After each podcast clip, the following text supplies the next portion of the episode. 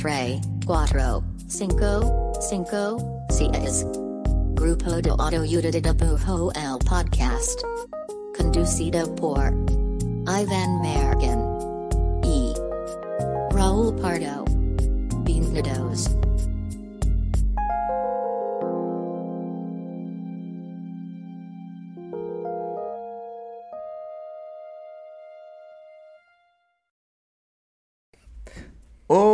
Hola, este es el podcast del grupo de autoayuda de dibujo. Mi nombre es Iván Mallorquín y me encuentro aquí al lado de el Michael Cera de Guadalajara, Raúl Pardo. De Guadalajara. Sí. Siempre dices de Jalisco, güey. Pero, bueno, pero está bien, Oh está, está- está dentro de lo mismo.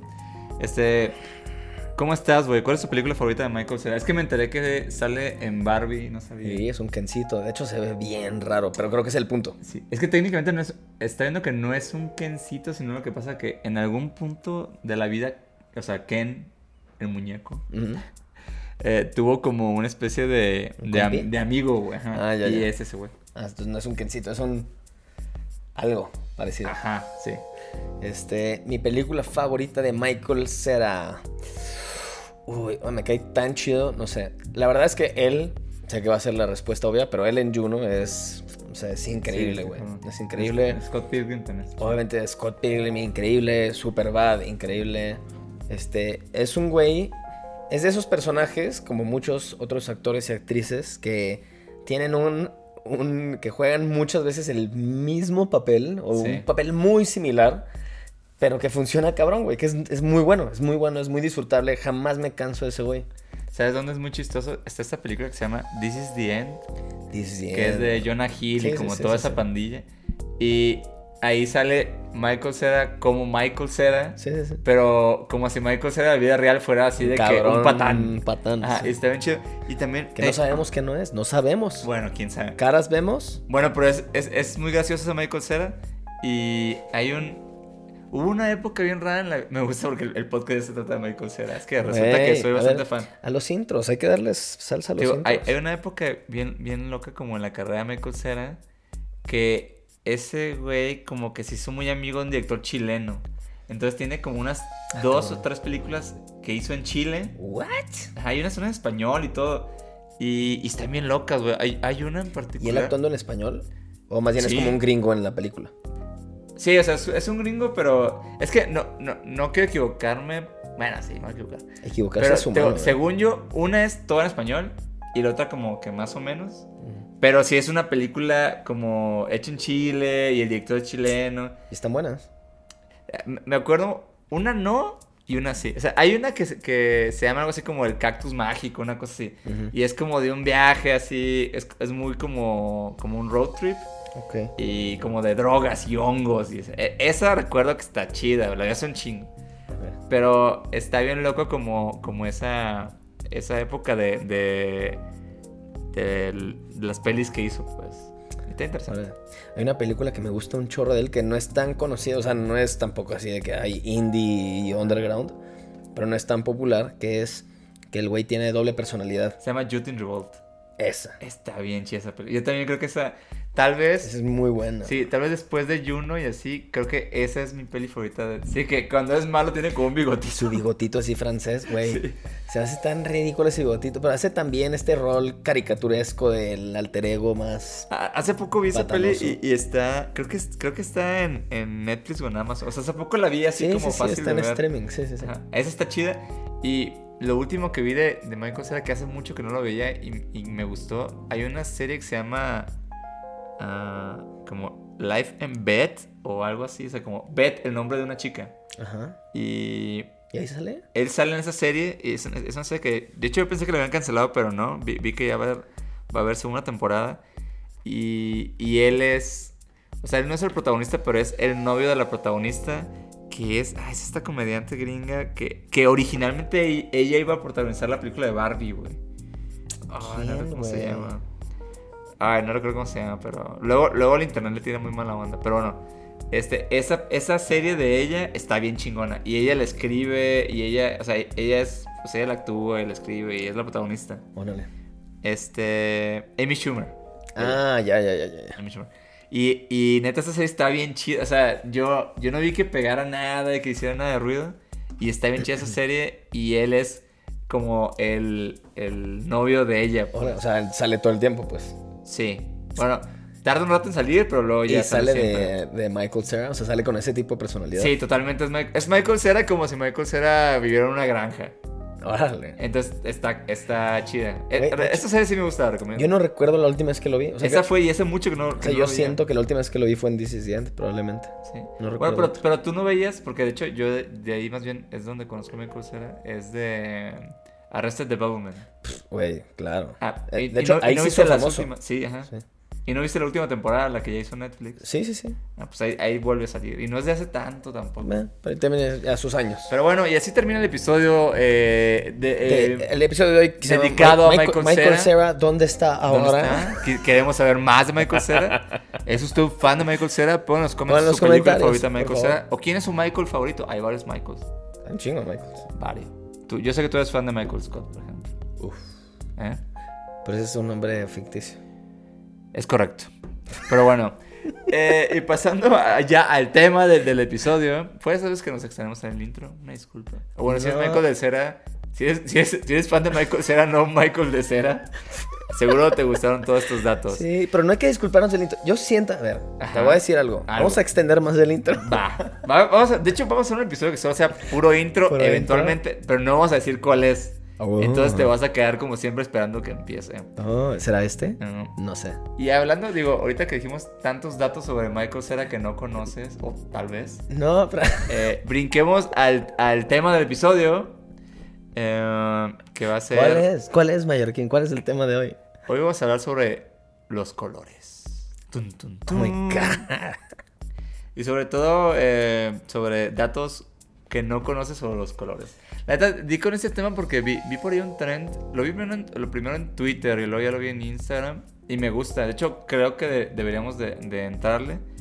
Y es que vi que, que pon- pones como un, este, ¿cómo se llama? Como una Círculo rueda de color. cromático. Ajá, círculo cromático. Y, y como que preguntas, ah, ¿qué personaje rojo estaría chido dibujar? Y ya dibujas los rojos. Y luego como, ah, ¿cuáles amarillos? Así. Te vas color por color. Sí, se me hizo chido. Y Se terminas hizo- como con un fanart del círculo cromático Exacto. con ajá, está, se me hizo que está padre. Este, entonces le dije, ah, mira, qué bonitos los colores. ¿Qué, qué Qué cosas no bonito. sé de los colores? Ay, me encanta tu tren de ¿Qué pensamiento. cosas ¿eh? no sé de los colores? Y pues así fue como... Este es un episodio Llegamos. lúdico. Esto es para que conozcas más, para que te entretengas y en tu siguiente reunión con amistades les digas, te voy a decir un dato que no sabes del rojo, fíjate. Mira nada más. Mm. ¿eh? Que, que ese, ese colorzazo. Color, ¿sabes? pero bueno, es de esos episodios que Mallorquín hizo la investigación. Yo me reclino, escucho y reacciono. Así que arráncate, querido amigo. Va, voy a tirar datos de colores, tratar de sorprender a Pardo. Vamos a ver. Vamos a ver. Eh, sí investigué, pero no los tengo tan frescos. Así que tal vez voy a un poco leerlos. Pero No, prometo sí. de hacerlo de una forma muy sutil, Sí, ¿no? hazlo natural, por favor. Va. Y fíjate, ahora que arrancamos, primer dato sobre los colores. A ver. A ver, ¿sabes quién inventó el círculo cromático? Ahorita estamos hablando de eso. No. Kaboom. ¿Kabum? Kaboom. no. ¿De dónde es? No, Kaboom, Kaboom no sabe. Este, primer dato, Isaac Newton fue quien inventó el Nah, cállate. Como lo conocemos. ¿Neta? sí. Bueno, primer dato, estoy sorprendido. Ah, ¿verdad? Eh, Isaac Newton, el responsable de la ley de gravitación universal, eh, también es el responsable del círculo cromático. Eh, él en sus experimentos se dio cuenta y llegó a la conclusión de que el rojo, el amarillo y el azul eran los colores primarios y de ahí se derivaban los demás. Neta, güey. Eso sí no lo sabía para nada, ¿eh? Está loco, es- también está loco como que decir, ah, mira, con esos tres colores se arman todos. ¿Cómo supo? ¿Cómo lo su- Porque es un científico. Hace, hace poco, güey, de hecho fui... Pues sí me pregunto, o sea, me da genuina curiosidad cómo dio con esa conclusión. ¿Por qué es Isaac Newton? Este, Sí, ha- ¿qué más hace, hace poco fui a, a una expo que estaba en el, en el museo, un museo dentro de, dentro de Ciudad Universitaria. No recuerdo el nombre exacto del museo.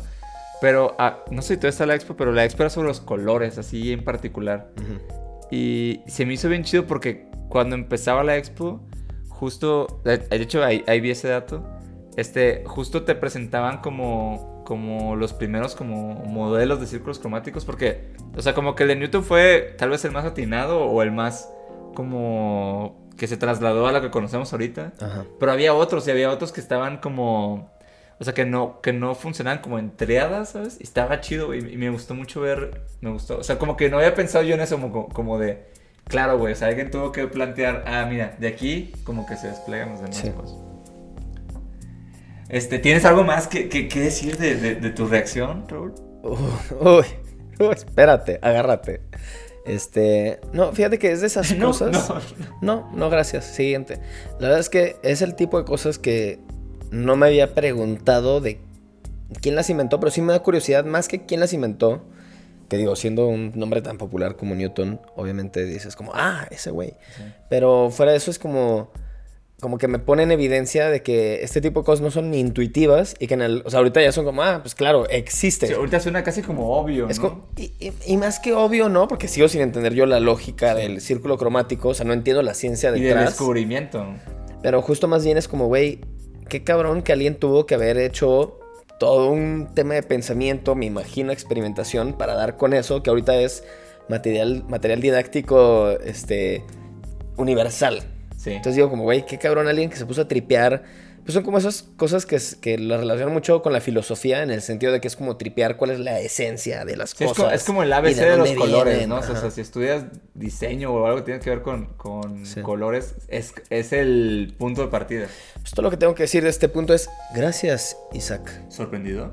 Sorprendido. Yo creo que sí. Va, otra cosa que no sé de los colores. El color rojo Ujú. es el primer color que ven los bebés. O sea, es, Ah. es el primer color que vemos como desde, desde peques, ¿no?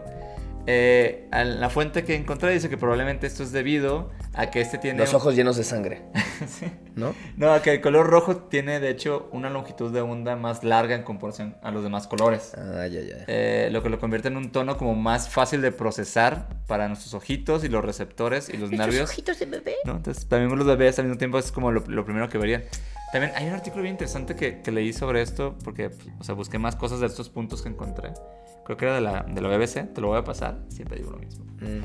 Este, que, que decía que en general el color rojo, como que medio, medio el poder percibirlo como humanos casi fue como una cosa evolutiva. O sea, como que nos, o sea, pudimos así encontrar cosas como los frutos, güey, ¿sabes? Como comida o como peligros y cosas así. O sea, como que man- manejaba que, que el hecho de que el humano pudo ver muy rápido el color rojo tenía que ver casi con un rasgo evolutivo. Y me parece súper interesante.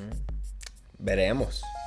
Bueno. Pero el tema de la longitud me recordó de otro dato. Ajá.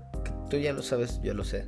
Pero quizá usted no. Somos muy fan de las longitudes. Este, pero eso, o sea, por ejemplo, por eso los atardeceres son rojos. Porque el sol está bien, bien lejos y las ondas que nos llegan son las más largas, que como bien mencionas, son las rojas y naranjitas. Sí, como Y que por lo mismo es como que el color que más se puede, como tú como tú como humano sería el que más rápido puedes ver. Ujú. Interesante. Interesante. Y pobres bebés todos asustados de que, ay, hola mundo, ah, está todo rojo. Yo creo que no están así de drástico, ¿no? Y de hecho, para amarrar el dato pasado de, de Isaac Newton y este del rojo, otro dato sobre los colores es que realmente como humanos solo vemos tres colores. No. What? Este, nuestros ojos eh, tienen una cosa que se llama visión tricromática. Eh, entonces realmente solo vemos el rojo, el verde y el azul. Y todos los demás colores que vemos son espectros que se desprenden de estos mismos y que nuestro cerebro complementa. Que, hecho, eso, eso explica, por ejemplo, Funcionamos como compus. Sí, y eso, y eso explica también muy cabrón, este, pues el círculo cromático, o sea, el punto de partida del círculo cromático de Newton. Muy bien, Newton. O sea, se las sabía de todas, todas. Él ya sabía que estaba en RGB el pedo. Y de hecho, jus- justo bajo esta lógica, algún, algún otro dato de los colores es que hay algunas teorías y estudios que de hecho dicen que los colores no existen. Es como el que estamos en una simulación, pero versión colores. No, más bien lo que, lo que dicen estas, estas teorías es que eh, los colores en sí son, son nuestro, o sea, es algo que nuestro cerebro... Voy a leerlo como dice el punto, ¿no? Por favor, por Algunos estudiosos, estudiosos aseguran que técnicamente el color no existe. Que todo está en nuestras cabezas, ¿no? Según esta teoría y algunas teorías, eh, es que los colores es algo creado por nuestro cerebro como un efecto secundario para tratar de dar sentido a la abrumadora, a- abrumadora cantidad de información que recibimos del mundo exterior. Mira, esos estudiosos, Ajá. no sé de dónde salieron, Ajá. pero están tripeados. De hecho, vi- un artículo como bien interesante de esto, pero todas son como teorías, ¿no? O sea, no, eh, ahí sí no podría yo Sí, es- es- avalarlo. es- en mis estudios de... Yo, mallorquín, en mis experimentos todavía no he llegado a esa conclusión. Pero está loco. Está difícil de entender. Me suena como a los que dicen que estamos en una simulación, pero versión colores y ojos. En otras cosas, y por ese mundillo de los colores, este, ¿sabías que hay una fobia a los colores? Este, existe, existe gente que tiene fobia a los colores y este trastorno es conocido como cromofobia o cromatofobia. Y es un miedo persistente e irracional hacia los colores. Digo, irracional me, me consta. ¿Hay, hay algún color que te haga sentir como... Pues no sé si incómodo, pero como que dices, güey, no me gusta mucho ver ese color. No, fíjate. Hay, o sea, hay colores que no me gustan tanto. No sé cuál. Quizá como este verde que es como verde como poposita. Ok. Ese no te gusta. No, pero no me da tampoco repele eso. ¿Y tienes algún color favorito o no favorito? Sí, por supuesto. El verde. Es el mismo. En el episodio. El verde que es como poposito. el verde poposita. No, el verde que, que nuestra querida Susana Medina en el episodio anterior. Chéquenlo si no lo han visto. Saludos. Saludos, Susana. Este, que ella, ella denom- denominó como verde botella. Yo no lo conozco así, pero como este verde, que de hecho es, güey, es como el de tu gorra de ahorita. Ok. Ese es como mi color del momento, de los últimos años. Ese te gusta. Me encanta. De, de hecho, yo creo- que en general ese color, no sé por qué tiene como una especie de, de pegue como en interiorismo, como en espacios de hace unos años Sí. Ustedes no alcanzan a ver, pero la pared de este lado es, Es de ese verde. De hecho, si te paras enfrente de la pared, diría como, Mayor Kid, la mitad de tu cabeza se fue. Ajá. Bueno, Porque seguimos se con los datos. hablando de colores particulares, eh, otro dato. Oye, espérate, espérate. Ajá. Volvemos atrás. ¿Y crees que haya, para la gente que le dan miedo a los colores, lo cual se me hace loquísimo, porque todos todo el día están así, ah, uh, ah. Ok. Pues, pues imagino que tal vez eh, sus espacios pues son colores neutros, ¿no? O sea, blancos. Ah, ya, grises. sí, más bien lo que no les gusta es el color, El color, la presencia de mucho color. ajá, exacto. Y habrá, ya es que hay como estos lentes que usa la gente con daltonismo, Sí, diferentes tipos de daltonismo, y que ayuda a colorear. Habrá lentes que te ponen todo en blancos y negros. Yo imagino que sí. No, o sea, no, no, te- no tengo la data a la mano, pero Además, me hace sentido. les voy a contar una mini anécdota, Guau. si te parece bien. Tiempo de anécdota. Tiempo de anécdota. Este, anécdota time. O como story time. Eh, en, fui a una exposición de este güey, la voy a cagar porque se me olvidó su nombre, pero es un artista contemporáneo que trabaja con puros o con muchos efectos de color y efectos visuales a partir de usar este, proyecciones y lámparas con filtros de color. Ok. Es muy famoso, se me acaba Pero, el nombre. pero trabaja con pura luz. Con la mayoría de las cosas es con luz, pero usa mucho proyectores y bla, bla, bla. Este, y entonces fui una, y una de sus obras muy famosas, este, no es una obra per se, pero más bien en un cuarto, eh, en un cuarto pone luces, creo que como ¿No, amarillas. no es James Turrell? Ah, probablemente sí es Turrell. O sea, porque sé que él es el, el De las luces. Güey, de las luces. Estoy. Casi les voy a jurar que sí él es, pero si la cago, no me crucifiquen. Pero sí, me imagino que sí, porque me acuerdo que era como él. Saludito. Entonces tiene este cuarto donde ponen, este, y lo ponen en diferentes museos, tiene como un cuarto donde ponen unas luces como amarillas. Y entonces todo se ve así, amarillo, amarillo, amarillo, pero la gente se ve en blanco Sí, y negro, sí en escala grises. Sí. Y entré al cuarto y te lo juro que yo creo que está en mis top tres experiencias, si no es que es la uno, más impactantes en un museo, güey. Así me quedé de que, güey, ¿qué pedo? Porque mi cerebro justo le hizo cortocircuito de ver a todas las personas y a verme a mí mismo en blanco y negro, güey. Es que el color no existe. Oh my god. El güey lo probó. De seguro él es de los estudiosos que dice eso.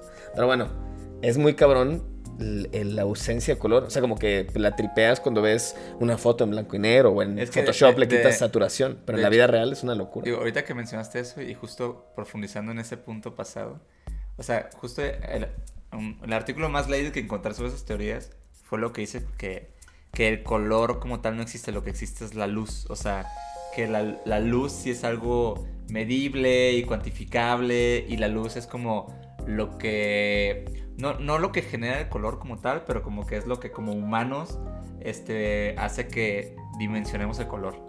Entonces, por eso es que personas o artistas que trabajan con luz Ya, ya. puede hacer que el ojo humano se factopee. O sea, mm, mm, puede hacer que algo que es- debería de ser de cierto color, con cierto trabajo de luz, eh, no lo sea, güey. Y de, de hecho, tengo una amiga que, que es diseñadora de, de- O sea, enfocada en luz. Y vamos a invitarla al podcast para... Ella seguro podría explicarlo mejor que esto que yo solo lo investigué en Reddit. En Reddit. Va, buenísimo, buen tema. Le ponemos una tachuela en ese tema. Ahí, ahí- ahí se va a quedar. Ahí se va a quedar. Va, Y hablando de, de artistas contemporáneos y color, este, un dato interesante sobre color es que el artista Anish Kapoor, él, él compró los derechos de un color. Este es interesante. Ani- Anish Kapoor es un artista que lleva mucho tiempo trabajando pues, con colores como locos, ¿no? Y en particular el güey lleva rato que pintaba con un color que se llama Venta Black, que es un color negro Sí. que es súper, súper, súper negro. O sea, tiene. Está como a dos puntos de que ser la cosa. De hecho, creo que es el color como más, Más oscuro que negro que- existe que puedes ver así que en la tierra, Ujú. ¿no? Sobre todo que es un pigmento. Ujú. Y de hecho, este color originalmente es un color que se desarrolló para usos militares. O sea, lo usaban como pinches aviones, esos aviones como fantasmas y esas cosas. O sea, realmente para eso era ese color. Y desde hace un- años este güey lo, lo- lo empezó a usar en sus pinturas. Y si alguna vez te ha tocado ver una obra de, de, de Kapoor, mu- mucho de su trabajo de Venta Black, eh, tiene este, este pedo que cuando lo ves es tan oscuro que casi... Pierde su profundidad. Sí, o sea, como que sientes que empiezas a ver como una pintura y luego como que, como que ves como vacío. O sea, como, como se observa, como si alguna vez te ha tocado ver, no sé, un pozo muy, muy profundo, como ese feeling te da, ¿no? Aunque sea una cosa que tal vez mide, no sé, eh, 60 centímetros, ¿no? Ujú. Bueno, este vato usaba tanto el color que compró, compró- le compró los derechos a Venta. Bueno, Venta Black es el color, pero hay, hay una empresa detrás que desarrolló Venta Black. Este, le compró los derechos eh, del color eh, Venta Black para usos artísticos. Entonces fue un pedo porque cuando lo compró, pues abrió un debate, ¿no? Como que, güey, un artista podría tener los derechos de un color porque hay otros artistas, de hecho, que, que también usaban el mismo color por el, por el efecto que generaban, ¿no? Estaba tan loco. Que, que ya ha habido casos también, por ejemplo, este Klein, ah, siempre tengo un problema para pro- pronunciarlo, pero Yves Klein. Yves Klein. Él, él, de hecho, también tiene un azul que es muy famoso en su obra y ese azul lo patentó. Entonces, técnicamente Ese se- me encanta, ese azul. es, muy, es muy bonito. Que se supone que solo él podría utilizar el, el color. Y de hecho, hay una leyenda que luego vi que no es cierto, que dicen que, que de tanto trabajar con ese color, el güey se intoxicó. O sea, su, el güey- que güey se murió por culpa del pigmento ese, pues. Que es interesante también. Otro dato. loco. Oh, mitos y Por leyendas. aquí van a aparecer el Venta Black, que ni lo va a ver porque se va a ver como un cuadro negro. Y el, y el azul de Yves Klein. Este, me acuerdo que, que recibió mucho hate este Kapoor por todo ese Sí, tema. es que estuvo loco. Porque aparte, no, es- eso de. O sea, lo de Klein sí es de hace mucho tiempo, pero creo que Kapoor compró el, el Venta Black como en el 2015, 2014. Sí, es más para acá. ajá. No me acuerdo el año, pero es más para acá. Y me acuerdo que recibió mucho, mucho hate por eso. Sobre todo porque ya Kapoor, pues, era este. Pues, un artista de que. De, ya de un chingo de renombre, de un chingo de varo. Entonces la gente lo vio como de que, güey, fuck you, ¿no? Así como que, ¿por qué te quedas. O sea, ¿por qué te apropias de un color? Y no me acuerdo quién en particular. Voy a decir todo mal, seguro de esto. Pero me acuerdo que otro artista, otra artista, este. Patentó o consiguió los derechos de otro color. Sí, y lo dejó libre para todo el mundo, menos, para Kapoor. ¿Y sí. que era? ¿Era un negro también o era otro No era otro color, ¿no? No, no recuerdo el color, pero también es un color que, que registró Sí. de uso libre, excepto Menos para, para ese, Kapoor. sí. Eso me dio mucha risa, la. Según yo, esa era una, un artista que justo usaba el Venta Black. Fue una, fue una buena movida. Sí, pero bueno, es, es interesante. Y si alguna vez, eh, eh, como tienen oportunidad de ver ese color en vivo, sí, sí está loco. O sea, si hay algo en verlo que sí te, Yo, te, te nubla como Güey, el cerebro. yo nunca lo he visto en persona. Ajá. Es, que, es que hace sea, unos incluso, años... incluso verlo en video, se me acuerdo que expuso aquí en, en Ju- la Justo ciudad. yo ahí vi una obra de Capur lo- eh, y aparte se puso en el museo de en el museo en el museo ¿cómo se llama? Jumex. No, no, no. ¿No fue en eh, el Jumex? No, fue en el bueno, yo yo donde vi obra de él fue en el museo de, de la UNAM, güey. En el MAC. Ajá. Y estaba chido porque aparte pues, costaba bien barato ir, había mucha fila, pero pues nomás esperabas poquito y luego ya metías tú como que te metías, Ya, ya. porque eran de esas obras que era como un circulito, ¿no? Y ese circulito, uh. Aparte las, las expos de Capur son súper Instagram, entonces siempre hay un chingo de gente. Este, pues yo no lo he visto en persona, Ajá. pero solo viendo videos en Sí YouTube sí del ve Venta. Black, te me enfoqué. En persona me imagino que más. Sí, sí, sí, sí se ve loco. Justo se ve como. En persona se ve como algo que ves en la computadora de todas Sí. formas. Ah, bueno. Pero bueno, un shout out al Venta Black. Y si usted tiene Venta Black, úselo, no importa. Úselo. Seguro cuesta como un montón, pero bueno. Este. A ver. Ah, mira, sobre colores. Este. ¿Sabes tú quién inventó eh, el sistema Pantone? ¿Pantone? Mm, ah, sí. ¿De verdad? No. Giuseppe Pantone. No, ¿No? no. ¿No es Giuseppe No, Pantone? pero me gusta, me gusta la idea que se llame igual. ¿Quién fue? Este, bueno, el, el fundador de Pantone se llama Lawrence Herbert. Ah, no se apellida Pantone, no es un Pues es el, es el fundador, no sé si se lo robó a otro Pantone, pero no. Eh, Herbert trabajaba el- en los 60s en una imprenta, ¿no? Y pues el güey en su día a día pues se llevaba una chinga porque trabajaba mucho con, con muchas como clientes o marcas que buscaban que su color siempre saliera igual, ¿no? Como de que alguien que tenía una ferretería es como que no, es que ya no es el mismo azul, bla, bla, bla, bla". No, entonces se dio cuenta que tenía muchos clientes que tienen el, el interés de que sus colores se vieran igualitos siempre, pues. Y pues era un pedo, si de por sí ir con él y que fuera el mismo color era un pedo, imagínate que ese mismo color lo replicara otra imprenta o otro impresor, ¿no? Entonces Herbert dijo, ah, oportunidad. Oh. Eh, y pues empezó creando un sistema de identificación cromática eh, para tener un lenguaje universal de color, ¿no? Y pues lo único que eso, bueno, lo que hizo más bien. Esto sigue siendo en los 60s. Sí, ajá, generó, generó es, este, valores de color de pues lo que viene siendo casi como el semideca. Digo que no es precisamente el semideca, pero eh, sobre esos color, valores de pigmento creó eh, el sistema de Pantone que tenemos hoy en día y que de hecho se cuenta registrado y Pantone pues... O sea, Pantone es una marca. o sea, mucha gente, creo que ¿De mucha dónde gente es no este sabe. güey? ¿De dónde es Pantone? ¿Sabes? Ah, no sé, fíjate, no no, el bullet no llegó más para allá y mi investigación no llegó más para allá. Mi Wikipedia. Pero algo, algo bien interesante y que, y que es algo que por lo que últimamente Pantone ha tenido muchos problemas y en general las cosas como software que usa Pantone ha tenido problemas con Pantone. Es que, o sea, mucha gente no tripea que Pantone es una marca. Entonces el sistema Pantone es, es una marca, es, el usar una marca y los derechos de una marca, de cuenta. O sea, por ejemplo, hace, hace unos meses yo uso mucho Illustrator y en general Adobe ha tenido problemas con Pantone. Porque antes Illustrator, cuando te metes a- al apartado de, de libros de color de Illustrator, vienen como diferentes libros de color que te sugiere Illustrator, ¿no? Que son sistemas de color. Pero obviamente el chingón o, o el más utilizado de ese apartado de Illustrator es los libros de color de Pantone, ¿no? Y antes, este Illustrator básicamente tenía una pantonera dentro de, pan- dentro de Illustrator. Entonces te, te metías ahí, la ves, la veías en RGB y eso siempre un tema porque pues realmente el punto de tener una pantonera es poderla ver en físico. Pero la neta sí ayudaba un chingo. Pero este año, creo que es el año pasado, o sea, Pantone ya le dijo a Illustrator, güey, tú no puedes tener mi sistema de color dentro de tu producto porque pues obviamente Illustrator también es una marca dentro de la marca grande que es Adobe. Y entonces es un pedo porque ya en los Illustrators nuevos, los color books de Pantone ya no vienen, ya vienen como un simil de Pantone. Pero entonces ya no viene, o sea, el mismo color de ahí, o sea, o sea, Pantone se rige por números, ¿no? Sí. Ese mismo número ya no empata con el, con, si tienes una pantonera, con la pantonera.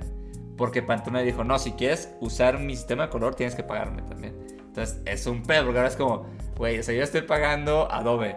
Pero ahora Adobe no le quiere pagar a Pantone, entonces como, güey, ya no puedo yo tener como Pantone ahí mismo.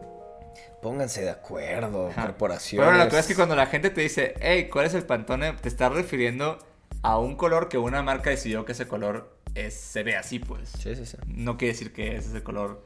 Es como si todo el mundo de repente abrazara los colores que tiene ¿no? O Verel, que son marcas de pintura en México.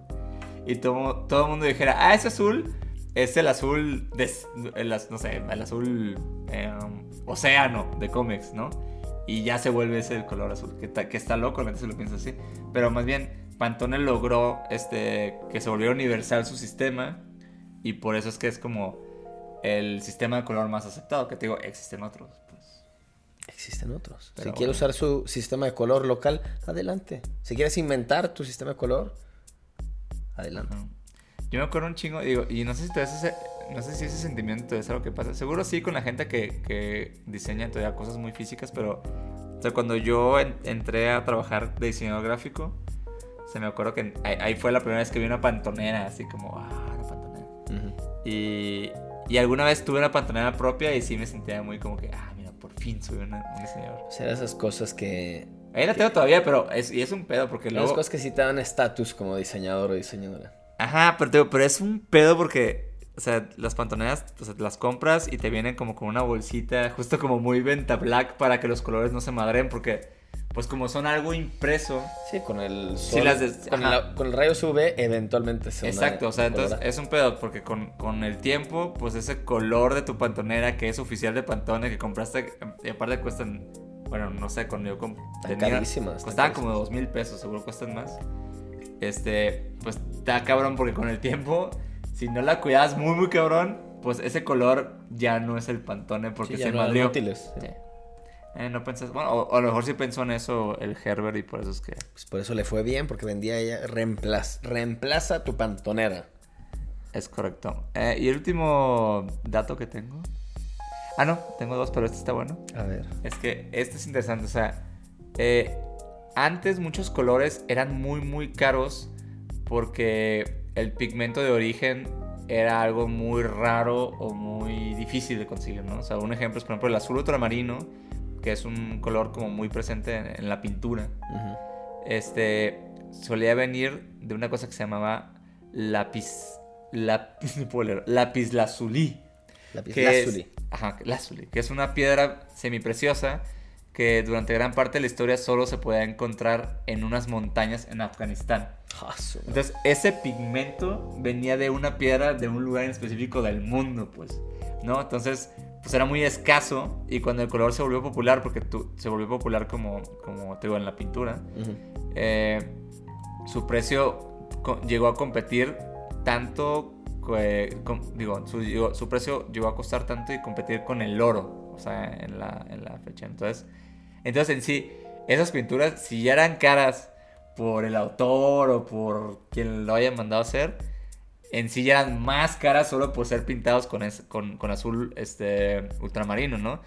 Eh, de hecho, se, se usaba un chingo para pinturas eh, religiosas, ¿no? O sea, entonces también tenían que ver ahí con algo de, de lujo por donde estaban y como todo Sí. este pedo medio eclesiástico. Sí, es como de esas cosas que es como, ah, te pides una hamburguesa, pero en un restaurante bien mamón y te le ponen oro encima. Que es Sí, como, ajá, como las cosas en, en Instagram de que Échale esta oro, hamburguesa güey. tiene este, hoja de oro. Sí. Órale, güey. Y luego eventualmente lo sintetizaron y ya no, no era tan caro. Sí, sí, sí, sí, por, sí, por ejemplo, por ejemplo, recuerdo también, a- a- hace años cuando, cuando me empecé a tatuar, me acuerdo que había mucho, mucho tema con el color rojo, Sí. ¿no? Y, tóxico. ajá, y había, y había, de hecho, hay, hay una, hay una, a mucha gente le, le daba reacción el rojo, de hecho le llamaban la, la rec reaction, eh, si la quieren googlear, bueno, no sé si quieran porque se ve feo, Se ve feo. pero mu- mucha de esta alergia al, al pigmento rojo en el mundo del tatuaje era porque el pigmento rojo se hacía, no sé, como con óxido, o sea, se hacía como con otra cosa que los demás colores no. pues. Sí, sí, tenía un químico en particular que era tóxico, hacía una reacción a algunas personas. Y eso está bien loco, por ejemplo, con los pigmentos. De, de hecho, también hay, hay un artículo bien loco de cómo el color azul, en general, es de los colores que, que aparecieron al último en la historia. ¿no? Y justo lo que, lo que decía el artículo es que como que siempre ha sido un pedo hacer el, el color azul como pigmento. Sí, y que aparecieron, por, por ese término se refiere a que aparecieron en la Sí, documentación del humano. Sí, sí, exacto, como O sea, que... sí, como que mencionaron todos los colores y el último que mencionaron en textos así fue el azul o de los últimos. Ajá, ajá, justo, justo hay un artículo que, que llevaba como una estadística de qué, qué colores se hablaban en la poesía, en la documentación periodística, en la ciencia, ¿no? Y de los últimos que se mencionaron, de hecho el rojo es como los primeros, o el, creo que es el primero mencionado también, eh, era el azul, o sea, como que, qué loco, y ya como que de ahí coincidió, ¿no? Como que en general es un color difícil de conseguir, o sea, aunque parece que no, en la naturaleza Es el menos común en la Exacto. naturaleza. Y antes, y, y ahorita se estará usted preguntando, pero el mar, el mar es azul. El cielo. Pero en los textos, en los textos antiguos y por ejemplo en la Odisea de Homero, se lo estoy inventando, pero me acuerdo que en ese artículo lo menciona, que antes decía como, oh, y este mar tan verde, y eso, o sea, le decían de pinche un chingo de Sí, colores al mar, menos azul. De hecho, es- eso está bien loco. Por ejemplo, eso, eso le pasó al naranja. O sea, justo en, en los datos, no traje ese, ese dato en particular, pero estaba leyendo sobre él porque es como una historia me- medio, medio de los colores. Es que antes realmente el naranja le llamaban como rojo cobrizo. O sea, como. Era como rojo algo. Sí, todavía no tenía su nombre No, no, específico. No, y en particular al naranja sí le pasó que cuando, cuando empezó a llegar, cuando empezó a haber como exportación e importación de naranjas, este, creo que fue que de la naranja llegó a Europa, algo así. Y, y la gente sí le empezó a llamar al color que antes le decían rojo cobrizo como la fruta. Está chido. Está chido. Entonces, realmente el color naranja sí se llama por la fruta y por la asociación de cuando alguien dijo, ah, mira, esa fruta se ve exactamente como rojo cobrizo, pero esta fruta se llama naranja. Mejor digámosle naranja al rojo cobrizo porque está más chido. Está buena. Sí, está loco. Muy bien, naranja, ¿eh? Te ganaste un color. ¿Qué fue primero? La naranja, la La naranja. ¿El huevo o la naranja? Y con ese quiero cerrar. Con ese dato quiero cerrar. No Eh, se diga más. No se diga más. No se diga más. El, el episodio sobre los colores. ¿Sabe usted más datos sobre los colores? ¿Tiene usted otros datos? También chido. Por favor, láncenos ahí con todo y fuente. Este, sí, mejor. Si me ¿no? van a refutar con fuente, No, por vale, favor. pues, válido, ¿no? Ese es... Recordamos, amigo, que, que la ciencia es refutable. Y está chido tener eh, datos más... eh, Más vigentes, más reales. Más Sobre reales. todo, sobre todo eh, vigentes. Muy bien, pues me encantó Mallorquín. Este. Creo que el aprender de, de cosas que no necesariamente es como, ah, necesito saber esto para mi día a día. Pero cuando tienen que ver como con tus intereses, con tu profesión, con tu universo visual, siento que lo en- enriquecen a- así de alguna manera, pues. Sí, aparte están chidos, ¿no? Están cagados, es nomás para pasar un buen rato. Espero que les hayan gustado los datos. Espero que no se hayan sabido todos. Yo no me sabía todos. Yo me sabía menos de la mitad, fíjate. Eh, sí, yo también cuando, cuando investigué, creo que, me sa- creo que un par sí, sí los había como escuchado antes, pero varios no. Pero bueno, usted tiene más datos, tiene otros datos. eh, Échenlos en los póngalos ahí. comentarios. Son bienvenidos. Siempre estamos abiertos aquí a la conversación. Y mientras pasamos a nuestra sección final ujú. de Link de amigos bien colorido. La neta es que según yo, tú y no cantamos mal, pero en el Link de amigos casi nunca suena tan melodioso. Siempre ¿verdad? cantamos mal. Siempre cantamos mal. Pero bueno, en este link de amigos, ¿quién vas? ¿Tú o yo? Yo, va. Mi link de amigos va para Rafael Mayani. Mayani. Es ilustrador y también se ve muy involucrado en animación. Y aparte creo que es, más bien lo menciono porque creo que es alguien muy muy bueno eh, con el color. O sea, el manejo de color de Mayani me parece súper súper chingón. Sí. Y luego como que saben que hace, que hace paletas de color que, que, sí, que sí me sorprenden. Wow. Saludo a Mayani, que hace poco estuvimos ahí intercambiando mails por un proyecto. Un gran saludo a Mayani. Chequen su trabajo, chequen el trabajo que hace en Giant Ant, estudio de animación súper chingón. Un muy buen saludo. Y mi link de amigos va para su arroba, no sé cómo se llama, pero su arroba es moixonada o moixonada, no sé. Es arroba M-O-I-X-O-N-A-D-A. Moixo o Moixo, no sé cómo pronuncia la X. Moixo Nada. Este, ella es de España, me parece. Y conocí su trabajo, creo que random me salió recomendación en Instagram. Y algo que me encanta de su chamba es, este, hace muchas ilustraciones y las hace en vivo, muchas de ellas, en conciertos. Entonces de que... Ah, qué chido. Hace ilustraciones de la banda, así de que pinche tocando en el concierto, pero es alguien que tiene un tacto bien inusual de lograr captar como ese dinamismo de los músicos en el escenario. Es, es muy difícil. ¿eh? Es bien difícil. Y, güey, tiene proporciones perri... O sea, hace mucho cómic también. Ella hace como mucho, este... Ilustración y cómic. Y, y neta logra cachar el dinamismo de la música pasado de lanza. Sí, es de mis favoritas de ilustración musical. Y justo este año, creo que en marzo, sacó un libro que se llama... Ahorita les digo... Rockeras de la A a la Z. Y este, creo que es un libro que escribió alguien más sobre este, mujeres en la música. Y ella lo ilustró. Y está. Quiero tener el libro en persona, nomás he visto en, en internet este, imágenes. Y está así chulísimo. Así que sigan su trabajo. Es un muy, muy, muy buen trabajo. Sobre todo en el tema musical. ¿Cuál es arroba? Arroba M-O-I-X-A. No, perdón. Repito. Arroba M-O-I-X-O-N-A-D-A. Moixonada. Igual van a, van a aparecer aquí. Arriba las arrobas. Así que de hecho, échenle yo, yo Mayani no lo dije, la arroba es R Mayani con Y. R Mayani. R Mayani todo pegado. Entonces sigan su trabajo, eh, mándenles mucho amor. Y hasta aquí llega el episodio. Si nos están escuchando en plataformas de audio, sea Spotify, Apple Music o la plataforma de su preferencia, denos ahí su rating, denos seguir. Nos ayuda un chingo a llegarle más gente. Si nos están viendo en YouTube, denle subscribe, que también hace un buen paro. Así que nos vemos la próxima semana. Ah, sí. Ah, también échense la vuelta a la, a la tiendita en línea. Miren, se pueden hacer una de estas playeritas. que ya tenemos Ah, algunas ay, en stock. Se me olvidó decirte qué bien te ves con esa Aquí playera. aparece el link. Estamos dentro de, de twinpins.com. También chequen twinpins. Eh, y pues, de verdad nos ayudan adquiriendo algunos de estos productos. Nos ayudan a vivir. Bueno, nos vamos. Todos por acá la semana que entra. Gracias por escuchar. Adiós. Se les adiós, quiere. adiós, Adiós. Tengan una semana muy colorida.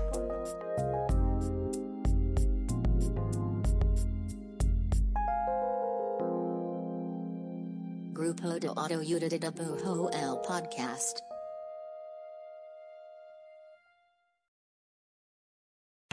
Las películas nos permiten conversar de todos los temas con todo el mundo. Cine Garage es el mejor podcast para escuchar y disfrutar el cine. Yo soy Eric Estrada y te invito a ser parte de Cine Garage en esta temporada de premios. Suscríbete en cualquier lugar donde escuches tus podcasts. Sonoro, las mejores historias en audio.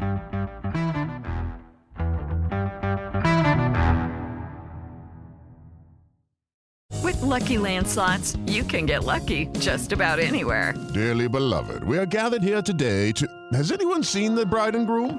Sorry, sorry, we're here. We were getting lucky in the limo and we lost track of time. No, Lucky Land Casino, with cash prizes that add up quicker than a guest registry. In that case, I pronounce you lucky. Play for free at LuckyLandSlots.com. Daily bonuses are waiting. No purchase necessary. Void where prohibited by law. 18 plus. Terms and conditions apply. See website for details.